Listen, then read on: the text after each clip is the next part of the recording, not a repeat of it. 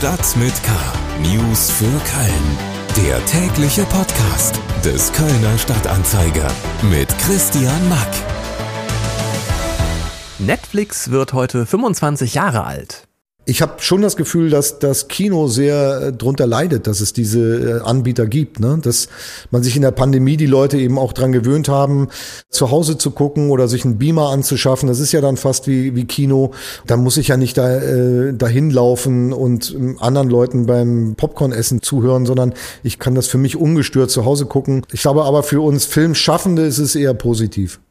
Das sagt Bjarne Mädel, den wir zuletzt als Buba im Spin-off zur Netflix-Serie How to Sell Drugs Online Fast sehen konnten. Und damit herzlich willkommen zu Episode 247 von Stadt mit K, Ihrem News-Update fürs Trommelfell. Schön, dass Sie reingeschaltet haben. Unsere Themen für Montag, den 29. August sind Staatsanwaltschaft fordert lebenslang im Doppelmordfall vom Nieler Hafen. 61 Fehltage im Jahr. Warum Kölner Politeure und Politessen so häufig krank gemeldet sind. Und Corona, Rohstoffteuerung und Energiepreise. Kölner Bäcker in der Krise. Schlagzeilen im Prozess um den Doppelmord am Nieler Hafen vor dem Kölner Landgericht hat die Staatsanwaltschaft eine lebenslange Haftstrafe gefordert. Der Angeklagte Anil G. soll seine frühere Freundin und das gemeinsame Kind heimtückisch ermordet haben, aus Angst, dass seine Vaterschaft ans Licht kommt. Mitte November soll der Angeklagte seine Opfer zum Nieler Hafen gelockt, Mutter und Kind erstochen und die Leichen in den Rhein geworfen haben. Das Urteil in diesem Prozess soll in den nächsten Tagen verkündet werden. Ein 20-jähriger Mann aus Eitorf im Rhein-Sieg-Kreis ist in der Nacht auf Samstag in der Kölner Uniklinik gestorben. Laut einer Zeugin soll er davor auf einer illegalen Techno-Party im Bunker in der Westhofener Aue gefeiert haben. Anwesende sollen gegen 1.30 Uhr den Notarzt alarmiert haben. Wie die Kölner Polizei auf Expressnachfrage erklärte, gab es in der Nacht einen entsprechenden Rettungseinsatz. Auch den Tod des 20-Jährigen bestätigte die Polizei. Laut Zeugen sollen offenbar Drogen im Spiel gewesen sein. Dies konnte die Polizei auf Anfrage nicht bestätigen. Laut Einsatzbericht wurde der Rettungsdienst wegen eines internistischen Notfalls gerufen. 265.000 Besucherinnen und Besucher aus über 100 Ländern, 130 Millionen Views für die live gestreamten Shows, mehr als 100.000 Menschen beim Musikprogramm am Wochenende am Hohenzollernring und Rudolfplatz und kurzzeitig weltweite Nummer 1 in den Twitter-Trends. Die Veranstalter der Gamescom ziehen eine positive Bilanz der weltgrößten Videospielemesse, die erstmals nach zwei Reihen digitalen Jahren wieder in den Messehallen Deutz und der Stadt stattfinden konnte. Auch Gerald Böse, Geschäftsführer der Kölnmesse, zeigte sich sehr zufrieden. Die Gamescom sei ein Zeichen dafür, dass der Messeplatz Deutschland wieder zurück sei, sagte er. Im Vergleich zur letzten Vor-Corona Gamescom gingen die Besucherzahlen allerdings um gut 100.000 zurück. Mehr Nachrichten gibt's auf ksda.de und in der KSTA Nachrichten App. Jetzt kommen noch mehr Hintergründe zu spannenden Themen rund um Köln. Köln. Wie oft waren Sie dieses Jahr eigentlich schon krankgeschrieben? Wissen Sie nicht? Ich kann es Ihnen sagen. Laut Statistischem Bundesamt waren wir Deutschen 2019 durchschnittlich elf Tage im Jahr krank gemeldet. Für die Stadt Köln zu arbeiten macht aber anscheinend besonders krank. Mitarbeitende der Stadtverwaltung waren im letzten Jahr im Schnitt an ganzen 32 Tagen krank gemeldet. Und was besonders auffällig ist, wer bei der Kölner Verkehrsüberwachung arbeitet, der war in den letzten zwölf Monaten sogar durchschnittlich an 61 Tagen im Jahr krank geschrieben. Zugeschaltet ist mir jetzt Tim Stienauer aus unserer Lokalredaktion. Hallo Tim, bist du fit? Hallo Christian, ich bin äh, sehr fit. Äh, ja, du arbeitest ja auch nicht bei der Stadt. Ähm, bevor wir zu den Gründen kommen, warum die Kölner Verkehrsüberwachung so oft krank ist, ähm, kurz zur Klärung. Was machen die Mitarbeitenden der Verkehrsüberwachung eigentlich den ganzen Tag so? Ja, einfach gesagt, Falschparker aufschreiben und im Zweifel abschleppen lassen.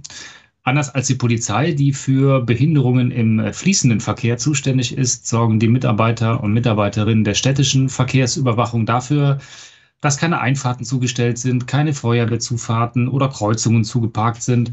Und sie kontrollieren natürlich auch, ob Autofahrer oder Autofahrerinnen einen gültigen Parkschein oder einen Anwohnerparkausweis im Auto liegen haben. 61 Krankheitstage im Schnitt bei der Verkehrsüberwachung im letzten Jahr. Ähm, woran liegt's nun? Macht dieser Job irgendwie besonders krank?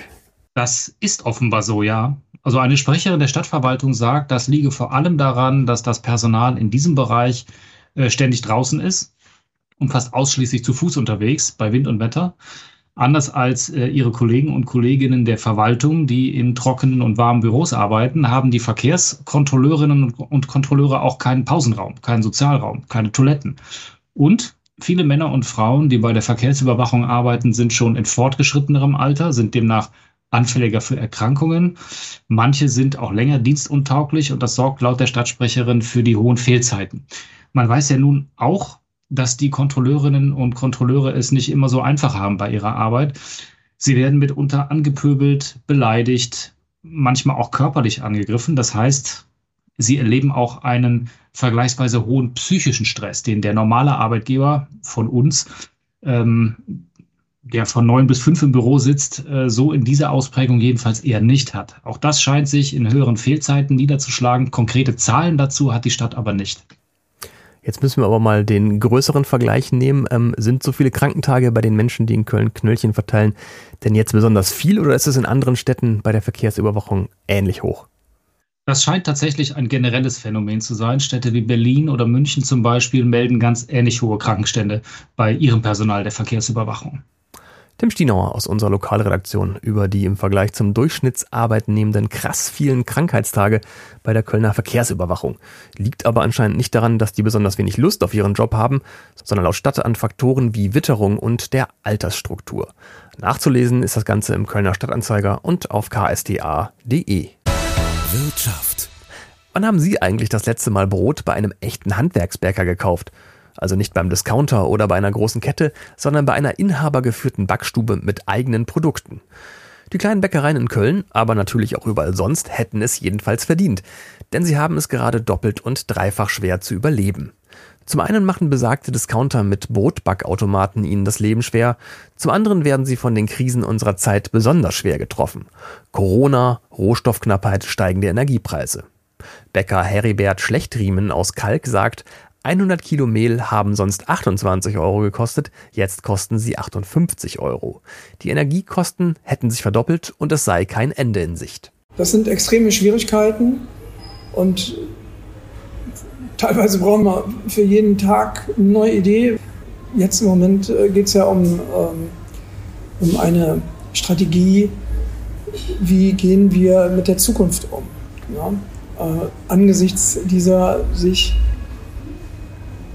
gegenseitig verstärkenden Krisen, einer, einerseits auf der Kostenseite, andererseits eben auch auf der Einnahmenseite, ähm, da ergibt sich schon ein bedrohliches Szenario. Einerseits wird alles dauernd teurer, andererseits haben auch die Kunden nicht mehr das Geld, sich viel zu leisten und dann rennen sie eben zum Discounter, der durch Massenproduktion günstiger sein kann. Als Zeichen des Protests und gleichzeitigen Hilferuf haben letzte Woche viele Bäckereien in Köln unter dem Motto Uns geht das Licht aus den Strom im Laden ausgeknipst. Nachzulesen ist die ganze Geschichte auf ksta.de. Und das war's auch schon wieder für heute mit Stadt mit K. Schön, dass Sie reingehört haben. Mehr Podcasts vom Kölner Stadtanzeiger gibt's überall da, wo man Podcasts hören kann. Mein Name ist Christian Mack. Machen Sie es gut und bis bald. Stadt mit K. News für Köln. Der tägliche Podcast.